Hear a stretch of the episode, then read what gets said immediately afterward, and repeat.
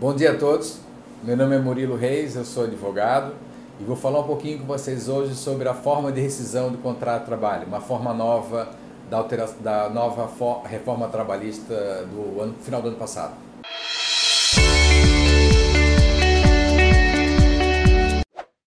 Então, gente, é, o seu João, de uma indústria metalúrgica do norte de Santa Catarina, me mandou uma pergunta. Ele precisa demitir 10 empregados, precisa fazer a rescisão de 10 empregados, um enxugamento da sua indústria, né?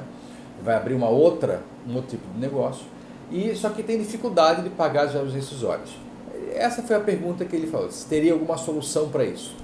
Bom, gente, até novembro do ano passado, as pessoas deveriam fazer a rescisão do contrato do trabalho, pegar o termo de rescisão, aquele colorido, levar até o sindicato para homologar.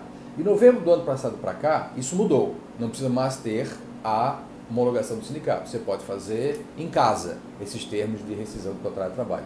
Mas, teoricamente, você tem que pagar as rescisórias à vista, né? e não parceladamente.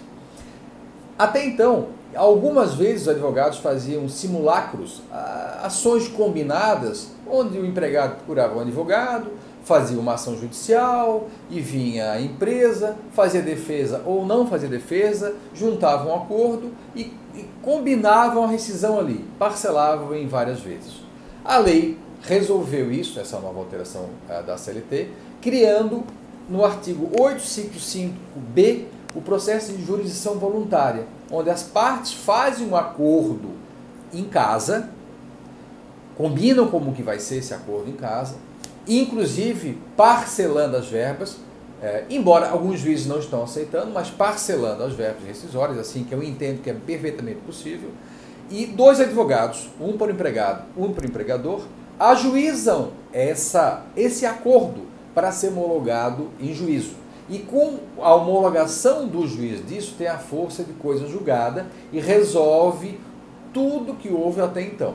Alguns cuidados que eu sugiro ter nesse acordo, né, nesse termo de acordo, vou chamar de extrajudicial, embora seja judicializado para ter a formalidade do processo.